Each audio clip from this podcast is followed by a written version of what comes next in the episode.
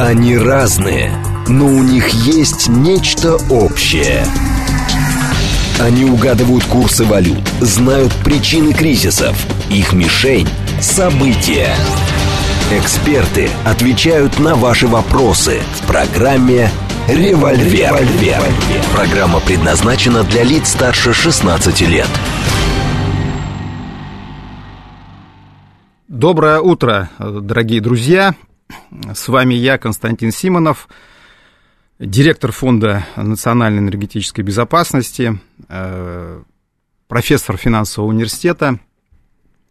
Сегодня опять говорим про э, нефтегазовый комплекс, но начать э, хотелось бы с крайне печальных новостей из Махачкалы, так что утро не вполне все-таки доброе, как оказалось. И э, вы слышали из новостного блока, может быть, уже знаете действительно, что э, в Махачкале на автозаправке произошла настоящая катастрофа.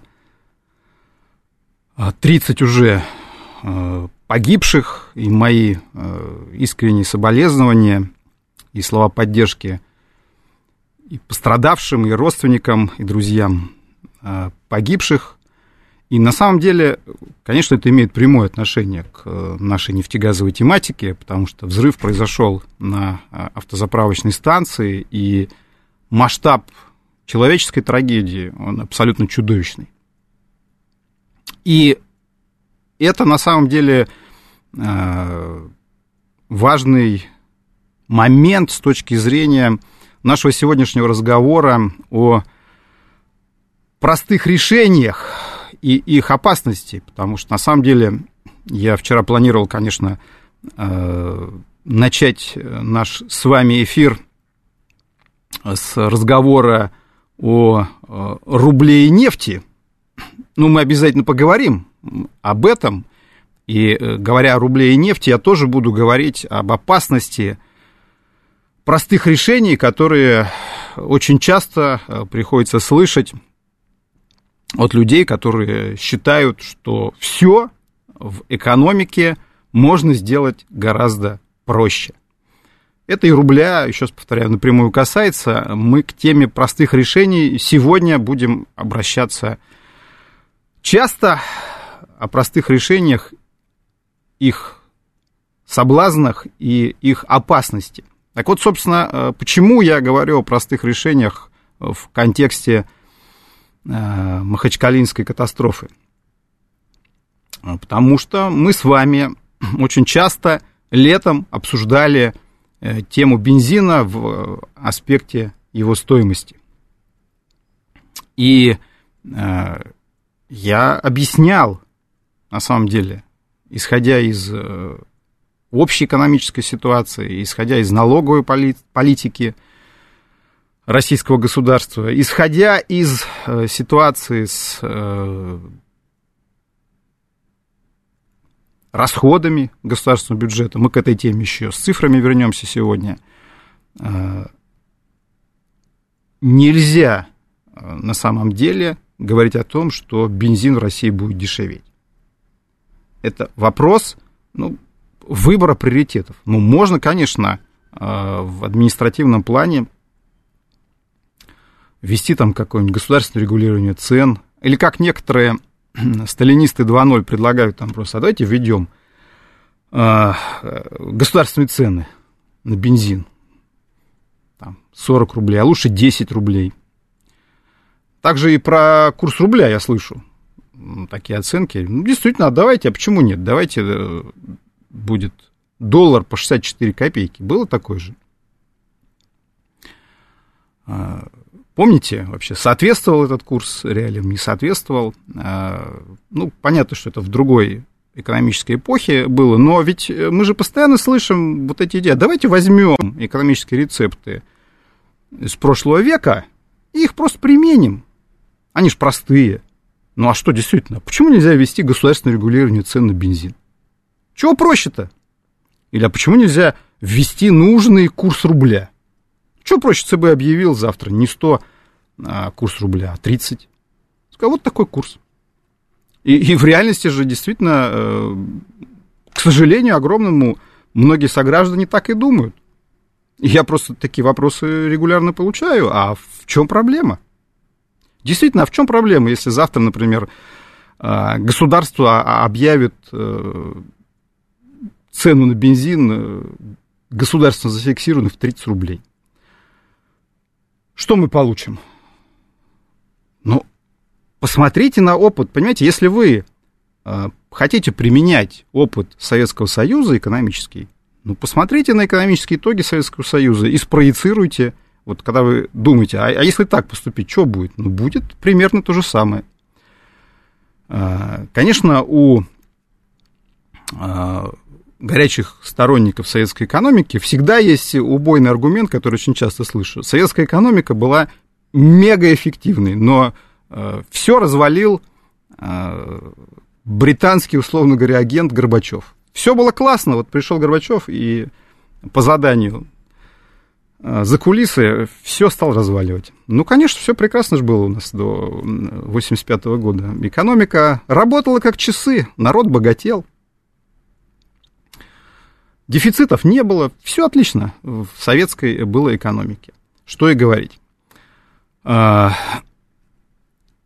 и, собственно, ну, возьмите ту же тему бензина и вспомните, э, что было с бензином в э, советском государстве. И тему дефицитов вспомните.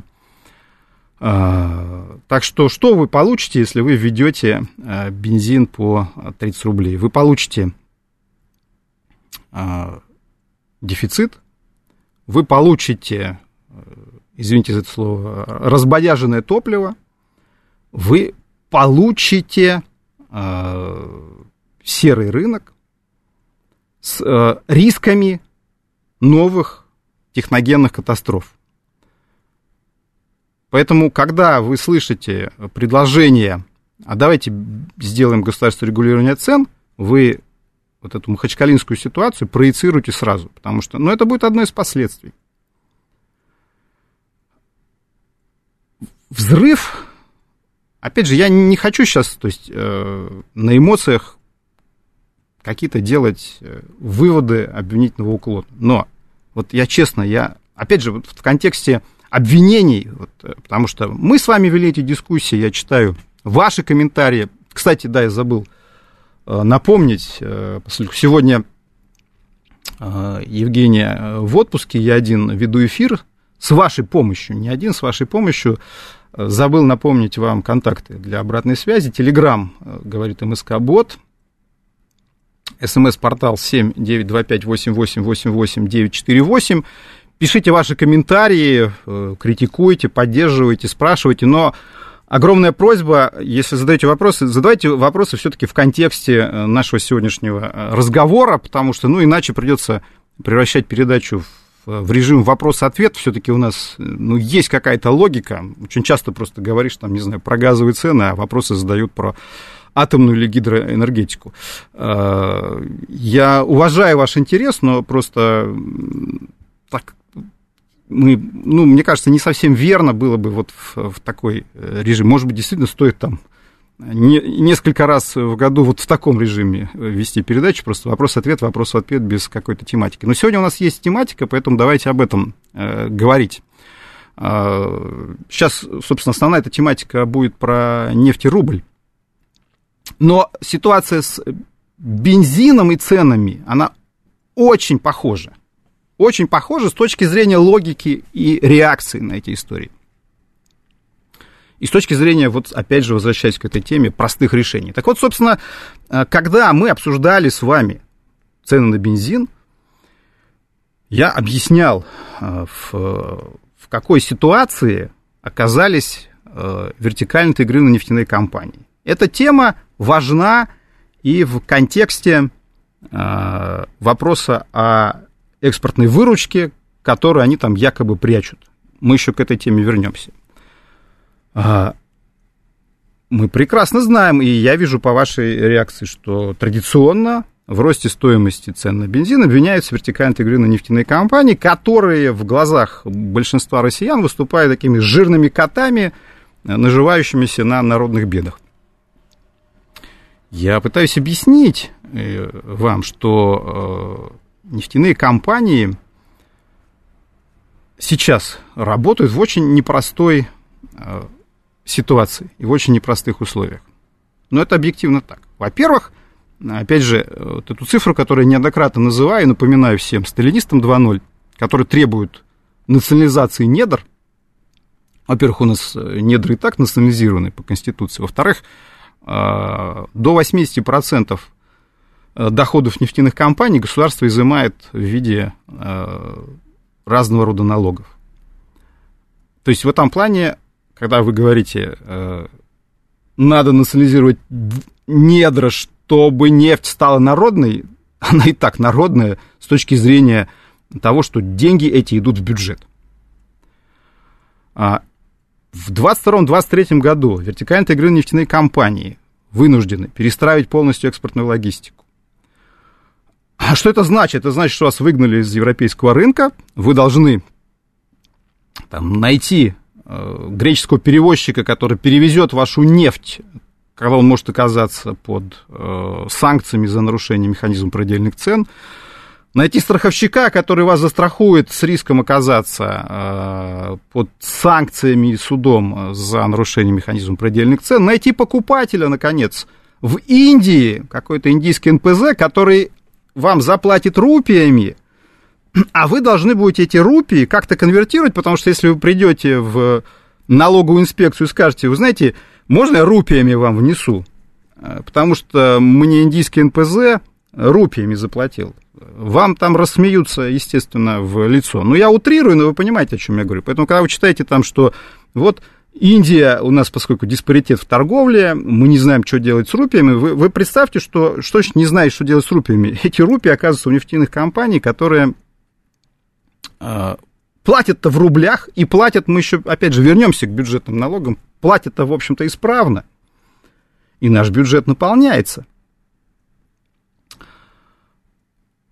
Но, а, опять же, оказавшись в ситуации, когда вы действительно решаете сложнейшие экспортные задачи, когда налоговая нагрузка на вас растет, а, от вас еще требуют, а, чтобы бензин стоил 30 рублей за литр.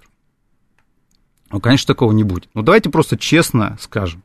Честно скажем. Но нельзя а, все эти задачи решить одновременно. Нельзя иметь в нынешней ситуации, когда вас расходы растут очень быстрыми темпами. Нельзя иметь сбалансированный бюджет, высокие налоги на нефтяные компании и дешевый бензин. Ну, нельзя это сделать одновременно.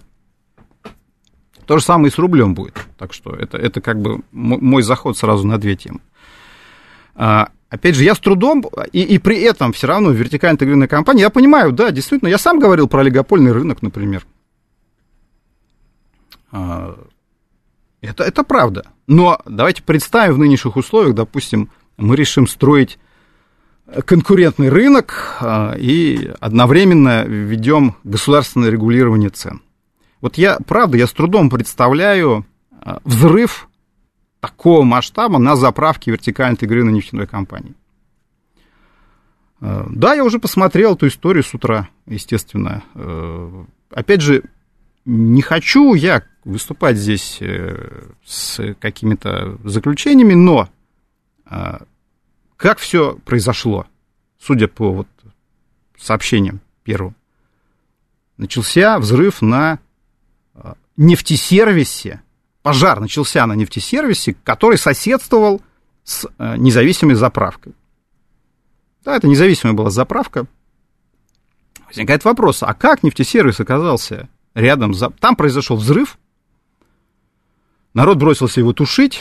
Я так понимаю, что сразу несколько людей погибло при первом взрыве. Потом пожар перебросился на э, заправку. Там рядом стоял автобус с детьми. Собственно, три ребенка погибло. Уже по предварительным данным. Э, но возникает вопрос, а как, собственно, э, появился автосервис рядом с заправкой? Ведь есть же технологические нормативы. Если это э, Винг, которых вы все время называете жирными котами, понятно, что они э, внимательнее к этому отнесутся. Я, опять же, посмотрел действительно комментарии местных экспертов, которые говорят про место расположения, что там довольно сложное административное регулирование, Есть там вопрос, собственно, кто администрирует эту территорию, где находилась эта заправка. И когда, просто вот когда вы предлагаете, ну, я поговорю про тех, кто это предлагает, конечно, радиослушатели, говорит Москва, разные люди, но тем не менее, еще раз повторяю, мы с вами в диалоге, я знаю позицию ряда э, радиослушателей.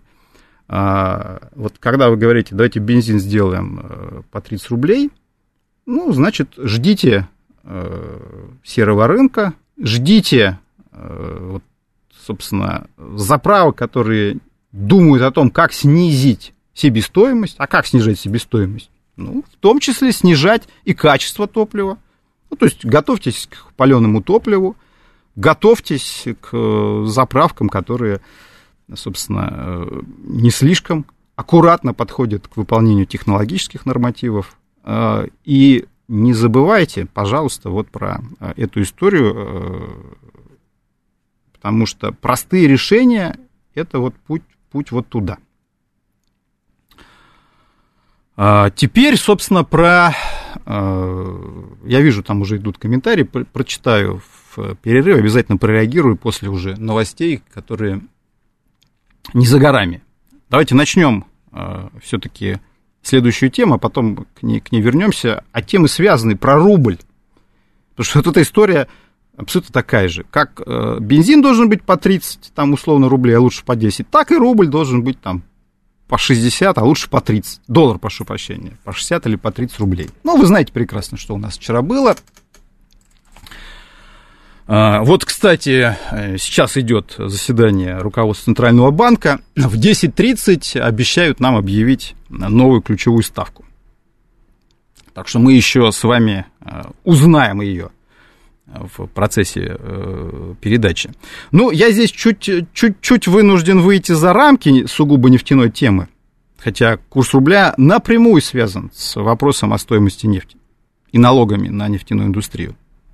Но э, не только с этим, и с экспортной выручкой. Но не только с этим, опять же, с темой э, простых э, решений. Почему? Потому что, ну вот, действительно, рубль по 100, доллар по 100. Проблема это для а, нас с вами, простых российских граждан? Очевидно, что да.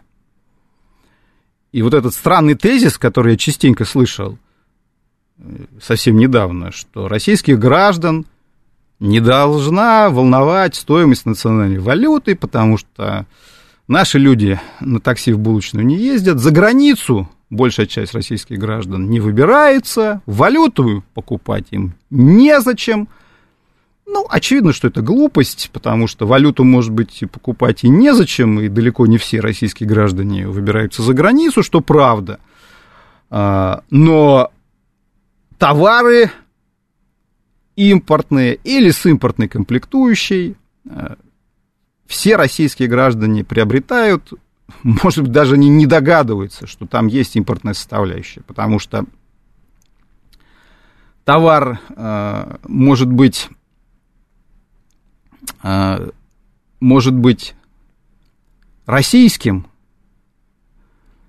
а в реальности э, там огромное количество импортных составляющих может быть. И я могу массу примеров привести российскости, внутри которой есть нюансы.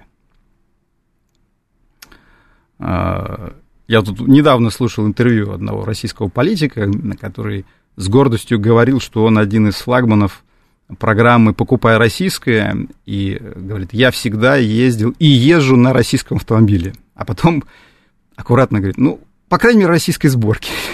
То есть, видимо, э, автомобиль-то вовсе не российский, бренд имеет, да, а, а, но сборка на российской территории произведена российским юрлицом, хотя весь комплект поставляется из-за рубежа. Ну, я так интерпретирую. Поэтому вот когда вы слышите такого рода историю, я езжу на российском автомобиле, а потом аккуратно вам говорят, ну, он российской сборки, в России он собран. Ну, вы понимаете, это же вот история про импортозамещение наше. И очевидно совершенно, что курс национальной валюты сказывается на всех нас, на реальных располагаемых доходах. Это очевидная, в общем-то, вещь. С другой стороны, а э, вы всерьез думаете, что можно сейчас э, зафиксировать курс по э, 60, 50 или 30, э, и ничего с, нами не произойдет с точки зрения реальных располагаемых э, доходов? Э, ну, давайте посмотрим на э, макроэкономику, а потом, опять же, к нефтерублю э, перейдем.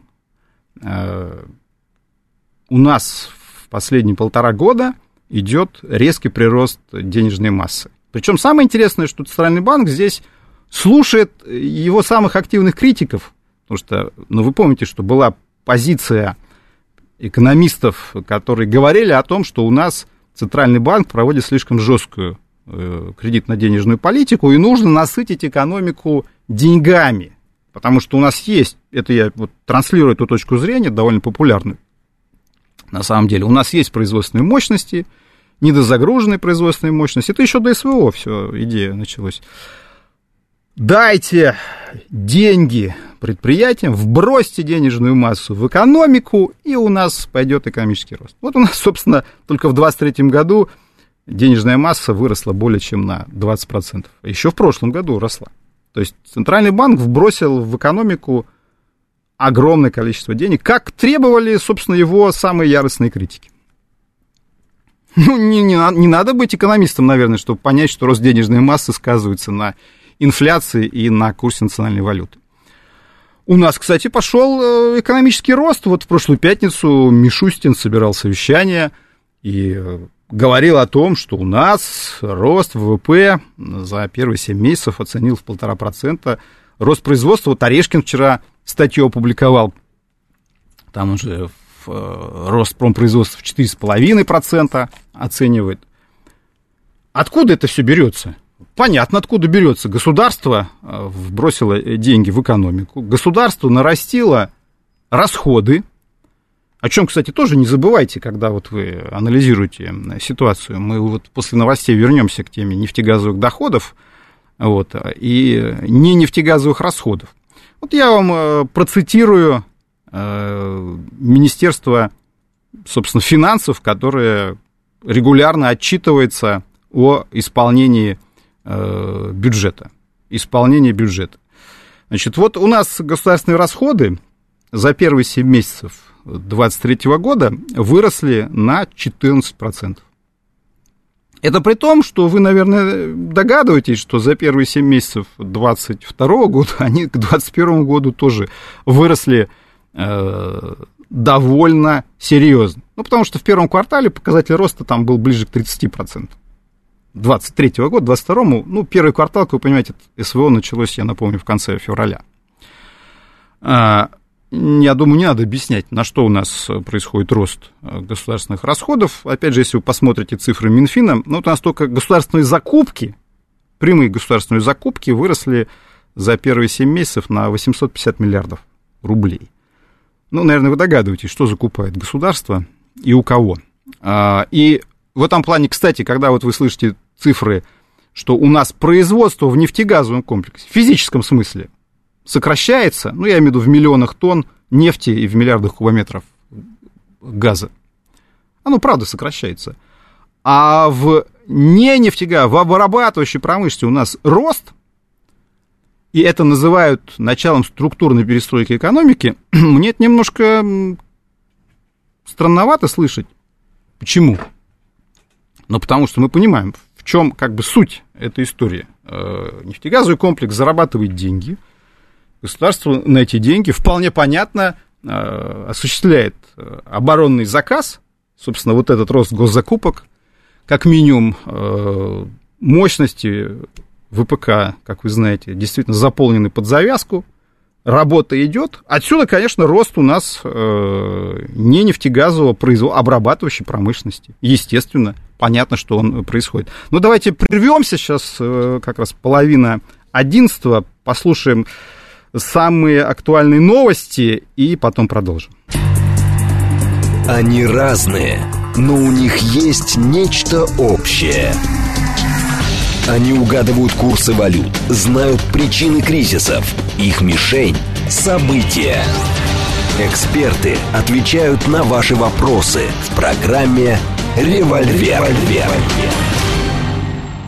Здравствуйте, дорогие радиослушатели. Продолжаем э, нашу передачу «Револьвер». С вами я, Константин Симонов, генеральный директор Фонда национальной энергетической безопасности, профессор финансового университета. Ну что, пришли новости.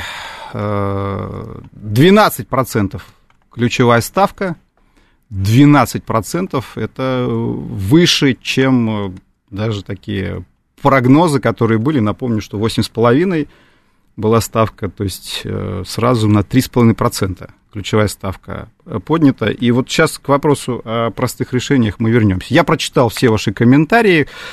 Как я и ожидал, бурление, конечно, бурление кидают в меня гнилыми помидорами. Некоторые я зачитаю. А, некоторые просто в Телеграме с никами, буду их называть, э, некоторые пишут э, смс-ки, телефон уж не буду зачитывать, а, просто цитировать буду. Да, напоминаю, кстати, пишите, вот я вижу, очень, очень активно вы провели первые полчаса. СМС э, плюс семь девять два пять восемь восемь восемь восемь девять четыре восемь это кто хочет смс писать, и Телеграм говорит МСК-бот, значит, из смс-ок. Либерасты разрушили индустриальное развитие. Болтать за деньги по бумажке вам чести не делает, в мой адрес. А, меня, видите, в либерасты записали. Ну, у нас видеотрансляция, как я понимаю, тоже идет. Можете посмотреть бумажки у меня нет. Э, ну, естественно, э, то, есть вот полный-полный комплект вот тех, тех решений, которые я был, радиослушатели представили, представили нам. Тут написано и про необходимость национализации, естественно, и, естественно, про то, что деньги все равно сколько я не объяснял, э, до народа не доходят. И, конечно, предложение ввести персональные счета для граждан, на которые нефтяные деньги э, переводить. Э, значит, ну, тут тоже ругательства всякие. Да, ну, естественно, защитники обязательно нашлись советской экономики. Надо ввести прогрессивную шкалу налогообложения, и тогда все будет народным. Это тоже советы э, радиослушателей. Э, естественно, да, относительно э, Винков, как я говорил. Конечно, конечно, вот пишет э, Аксель Ф. Конечно, конечно, давайте их пожалеем. Я не помню ни одной компании, которая добровольно сказала, нефть это сложно, и мы закрываемся. Но на самом деле банкротятся Э, мелкие и средние компании, зря вы так говорите. Вот, а то, что бизнес сохраняется, я вовсе не говорил о том, что он нерентабельный. Я просто выступаю против примитивного подхода, что нефтяной бизнес – это простая штука, и любой дурак может пойти, взять лопату, копнуть, э, фонтаном пойдет нефть, ведра подставляй и зарабатывай. То есть в этом плане вот эти представления о ленивых жирных котах, они э, крайне далеки от э, реальности, вот не знаю, Акселев, когда-нибудь вообще были на э, буровой нефтяной, вот вообще э, понимаете, как, как это вообще все э, выглядит. И сам бизнес очень сложный, э, поверьте, вот с точки зрения самой цепочки от западносибирской нефти до индийского НПЗ, все, все это состыковать э, не самая простая вещь. Значит, радиослушатель Велтур, значит, в Советском Союзе э, не было частных КБ. Вот этот вопрос поднимите. Где гражданские КБ? Где? Ничего не понимаю. Какие КБ? Э, конструкторское бюро, видимо. Но опять про национализацию очень много. Значит, вот опять другой радиослушатель GDA. Э, предложение спикеру. Давайте национализируем активы. Ну, можете, конечно, их национализировать толку от этого не будет. Кстати, у нас э, государственных активов в нефтегазе очень много, поэтому вы не переживайте, их уже давно национализировали. Но, тем не менее, есть и спасибо радиослушателям, которые э, поддерживают мою позицию. И интересно, что есть несколько сообщений от радиослушателей непосредственно с Кавказа.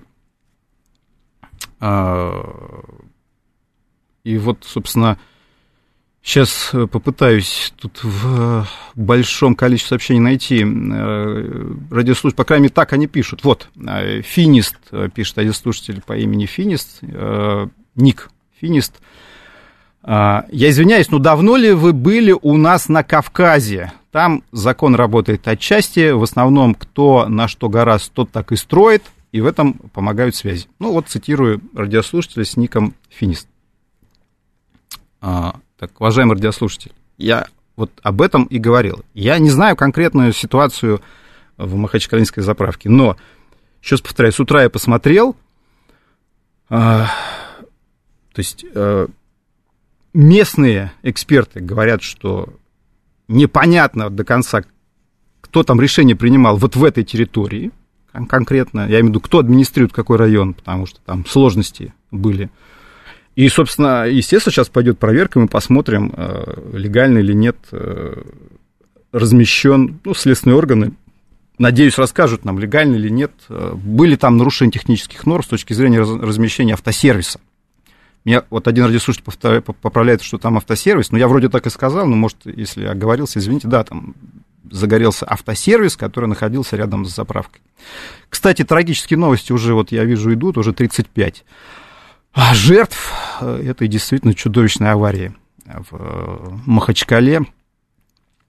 Э, так что, увы, увы, масштабы, масштабы этой катастрофы только растут. И я опять же об этом и говорил, что все-таки в случае с крупной нефтяной компанией, которая понимает прекрасно, что такие катастрофы – это серьезный ущерб ее репутации. А на самом деле вы, вы зря думаете, что э, нефтяники поверхностно относятся к таким понятиям, как репутация, и э, рукой на нас с вами машут. Вот, чтобы они пошли на какие-то технические нарушения, э, для того, чтобы там повысить свою маржинальность. Об этом я и сказал, когда вы говорите о том, что нужно там э, бороться с э, жирными котами, ведь э, под этим термином, конечно, вы имеете в виду крупные нефтяные компании, ну, собственно, это отражается в ваших сообщениях. А, теперь, теперь все-таки вернемся, вернемся к ну, опять же, про курс рубля давайте э, вернемся. Э, тоже очень такие интересные сообщения, которые, в общем-то, не слишком меня удивляют, но отражают, опять же, взгляды, взгляды э, наших сограждан. Вот здесь написано, что ну, приходит сообщение. А вы знаете, что у нас Центральный банк запрещает государству печатать деньги? А вот, конечно, тоже это, ну, известный тезис, что у нас Центральным банком управляет мировая закулиса, и, собственно, она не дает э, печатать деньги, вбрасывать их в экономику. Так я вам, уважаемый радиослушатель, и рассказывал, что как раз Центральный банк, как неудивительно, может быть, в 2022-2023 году, собственно, вот эту точку зрения стал слушать и деньгами экономику стал насыщать. И мы понимаем, что э, идет э, финансирование оборонного заказа, финансирование СВО, контрактники получают зарплаты. Э, то есть в этом плане у нас действительно в экономике стали появляться деньги, и у населения, это понятно, что неравномерно по всей экономике возникает, но тем не менее, в том числе и в регионы пришли эти деньги. Там, где находятся оборонные заводы, там, где э, контрактники э, воюют, э, то есть понятно, что государство свои обязательства выполняет. И это ва- важный момент, кстати, с точки зрения того, что у нас бюджет бюджет-то выполняется, и бюджет непростой, заведомо дефицитный. А, у людей возникает спрос на потребительские товары. Национальная экономика спрос на потребительские товары удовлетворить не может. Потому что национальная экономика сейчас ориентирована на, прежде всего, на понятные полити- военно-политические задачи. И это очевидно.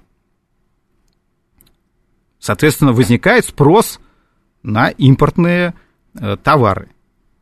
Бизнес, просто в прошлом году, вы помните, доллар-то был и по 125 после начала СВО. А, а потом ситуация э, начала э, устаканиваться. Почему? Рыночным путем, как ни странно, э, были объявлены жесточайшие санкции, которые закрыли доступ импортных товаров многих на российский рынок.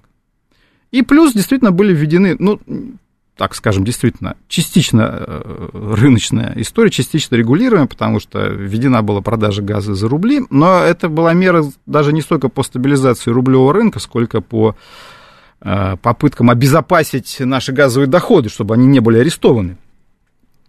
Но, но важным моментом было то, что э, спрос на валюту был крайне низким, потому что бизнес не понимал, что он с этой валютой будет делать. А теперь бизнес наладил схемы, параллельный импорт. Э, отдадим ему должное. Э, бизнес пытается удовлетворить возникший спрос, причем спрос платежеспособный. Отстроились логистические новые цепочки, и теперь э, есть на что эту валюту тратить. И возникает спрос на эту самую валюту, приток, который в страну уменьшается. Почему? Ну, потому что у нас э, цены на нефть сильно ниже, чем в прошлом году. Цены на газ сильно ниже, чем в прошлом году. По газу, по объемам торговли мы в 2023 году, к 2022 за 6 месяцев потеряли более 35 миллиардов кубов поставок. А, и это не, потому что, когда я слышу, и у вас вот этот тезис э, э, звучит про э, экспортную выручку, которую прячут те же самые жирные коты. Налоги, еще раз повторю, на нефтяной комплекс и газовый комплекс растут. Вот, кстати, возьмем там, одну цифру с точки зрения газа. Вот июль, посмотрите, НДПИ на газ, экспортную пошлину на газ. В июле 2023 года газовая индустрия налогов заплатила больше, чем в июле 2022 года. При том, что у нас э, и обвал цен, и обвал поставок в физическом плане. Как такие чудеса возможны? Потому что государство ввело на «Газпром» так называемую газовую нашлепку по НДПИ, и «Газпром» должен по 50 миллиардов э, в месяц дополнительного НДПИ платить. Там, можете по-разному относиться к компании «Газпром», но вот вам налоговый факт. И, и «Газпром», получается, э, в ситуации провала его выручки все равно платит, вот сейчас в июле 2023 года заплатил налогов заметно больше, чем в июле 2022. А, суммарно у нас нефтегазовый комплекс э, в июле налогов, если суммарно все рентные сборы брать и вычитать там демпфер, обратный акциз, заплатили 811 миллиардов за июль. Впервые размер сборов оказался больше фантастически успешного 22 года, июль к июлю. Второй раз э, в 23 году нефтегазовые сборы превысили, превысили э, базовый показатель, то есть плановый в бюджете. В марте это было и в июле. То есть государство от э, нефтегазового комплекса получила денег больше, чем ожидала. Только два месяца из семи были такими. Но это говорит о том, что в июле, да, и цены выросли. А, я думаю, что... Вот хотел еще про потолок, конечно, поговорить, как мы его пробили. Но я думаю, что время особое а, не останется подробно об этом поговорить в следующий раз. Вернемся к этому важнейшему сюжету. Ну, зафиксирую просто, что Минфин пишет, 64,37 средняя цена по июлю, Юралсфоп, то есть стоимость в российских портах. То же самое, кстати, в прошлую пятницу свежий отчет Мирового энергетического агентства э, вышел. Там на небольшие центы различается эта э, цифра, но она такая же. Почти такая же, но тут удивляться нечему, что Минфин, что мы берет цифры Аргуса. Э, опять же, Минфин налоговую инспекцию не, не волнует там, ваши сложности с индийскими заводами, рупии, не рупии. вы должны эти налоги заплатить, а цена вот такая, говорит Минфин, 64,37. Аргус насчитал. И э, вот в ситуации, когда у вас, э, как я уже сказал, 80% доходов изымается в виде налогов, ну, говорить о том, что э, вы там не возвращаете экспортную выручку, где-то ее прячете, ну, это тезис, э, мне кажется, не совсем правильный. Ну, можно ввести, сейчас, я думаю, они будут введены, сейчас дополнительные какие-то требования по обязательной продаже выручки. Ну, это мера, кстати, из 90-х годов. А, тогда тоже думали, что это обязательная продажа а, что-то изменит. Э, вот если вы введете курс рубля э, по 50, вот тогда действительно призадуматься. Кстати, вы знаете, удивительно, что вот про э, прятание выручки я читал в, в Блумберге еще в начале года, как версию, что значит, нефтяники там сохраняют кубышки. Теперь вот наши те, кого называют турбопатриотами, они фактически тезисы Блумерга воспроизводят. Не знаю, читают они его, нет, наверное, вряд ли, но тем не менее то же самое, что вот жирные коты прячут валютную выручку, отсюда курс рубля такой. На самом деле тоже, с одной стороны, понятно, что экспортерам э, вроде бы выгодна слабая национальная валюта. Вроде почему? Ну, потому что тут очевидный тоже момент. Издержки экспортеры, в том числе нефтяные экспортеры, несут в рублях. В том числе и зарплаты э, рабочим, э, внутренние расходы там, на логистику до порта, издержки рублевые. Нефть продают за доллары. Понятно, что э, дешевый рубль позволяет в долларах издержки сокращать. Но опять же, тоже же понятно. Вы, вы, вы думаете, что нефтяники дураки, что ли? Понимаете, нефтяная отрасль – это отрасль с довольно длинным инвестиционным циклом. Ну, кстати, тут тоже было такое сообщение, меня удивившее. Почему в России нет рублевых инвестиций? Как нет рублевых инвестиций? Что за ерунда? А, отрасль с длинным инвестиционным циклом. То есть от первой нефти соответственно, там, да, до, до там, окупаемости проекта или от первых инвестиций до первой нефти в проекте э, проходит большое количество времени. То есть, на самом деле, э, я понимаю, что у нас горизонт планирования сейчас очень ограниченный. Но нефтяники в силу бизнеса все-таки ну, вынуждены стараться мыслить хотя бы какими-то среднесрочными категориями.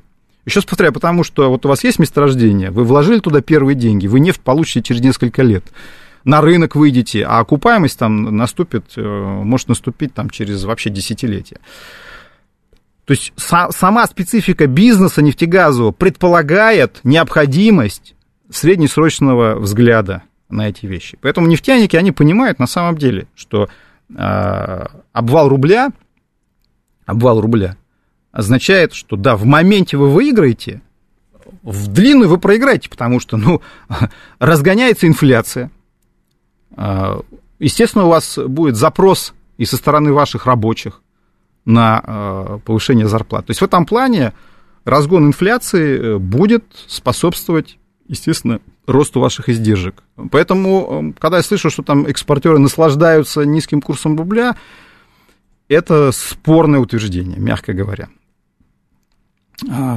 Но, опять же, возвращаясь к курсу рубля. То есть на самом деле мы понимаем, что в ситуации, когда вы э, увеличиваете налоги на сырьевой комплекс, в ситуации, когда вы э, вбрасываете, имитируете деньги, вбрасываете их в экономику, понятно, зачем вы это делаете, но очевидно совершенно, что это приводит к инфляционному давлению и к давлению на национальную валюту. В ситуации, опять же, когда у вас появляется платежеспособный спрос, и возникают варианты с завозом импортных э, товаров э, в Россию.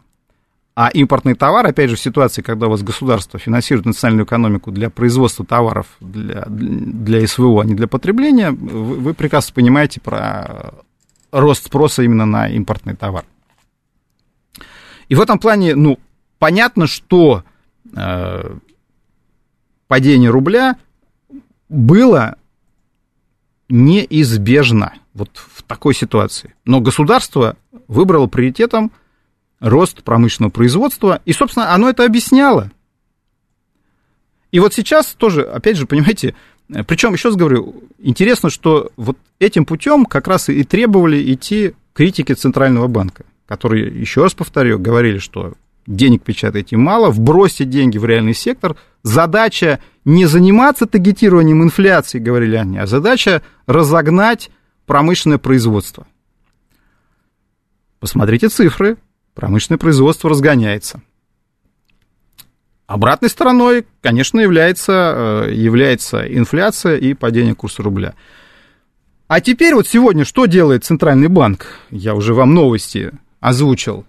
Он берет и ключевую ставку повышает с 8,5% до 12%. Под давлением, ну, естественно, давление было, в Центральном банке они же тоже читают, что вы от него ждете.